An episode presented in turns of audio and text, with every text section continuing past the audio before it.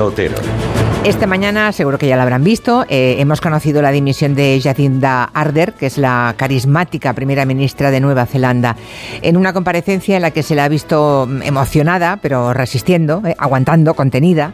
Ha dicho que no tiene energía suficiente ya para hacer justicia a un puesto tan exigente como ese, ser primera ministra, y que necesita descansar. Arder eh, se había convertido en un auténtico referente, referente mundial, porque fue la primera ministra más joven del mundo y además la primera en ser madre durante su mandato.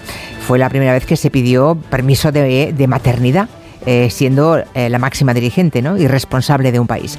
Hoy ha hecho algo también a lo que estamos muy poco habituados, que es dar un paso atrás, dejar el poder.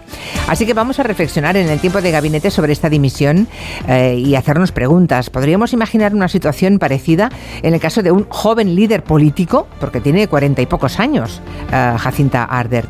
¿Qué papel ha tenido en esta decisión la presión de la trituradora mediática y en redes que deben soportar toda clase de políticos, pero especialmente las políticas.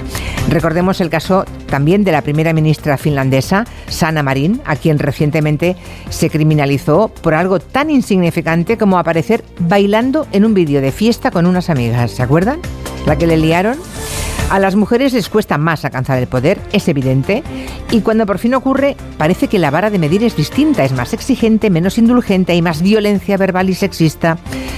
Fíjense, hasta Macarena Olona se dio cuenta cuando abandonó el barco en el que entró en política. Así que vamos a hablar del liderazgo femenino, sus peajes y sus lastres, lo que ocurre en tiempo de gabinete con Julián Casanova, Ignacio Guardans y Angélica Rubio.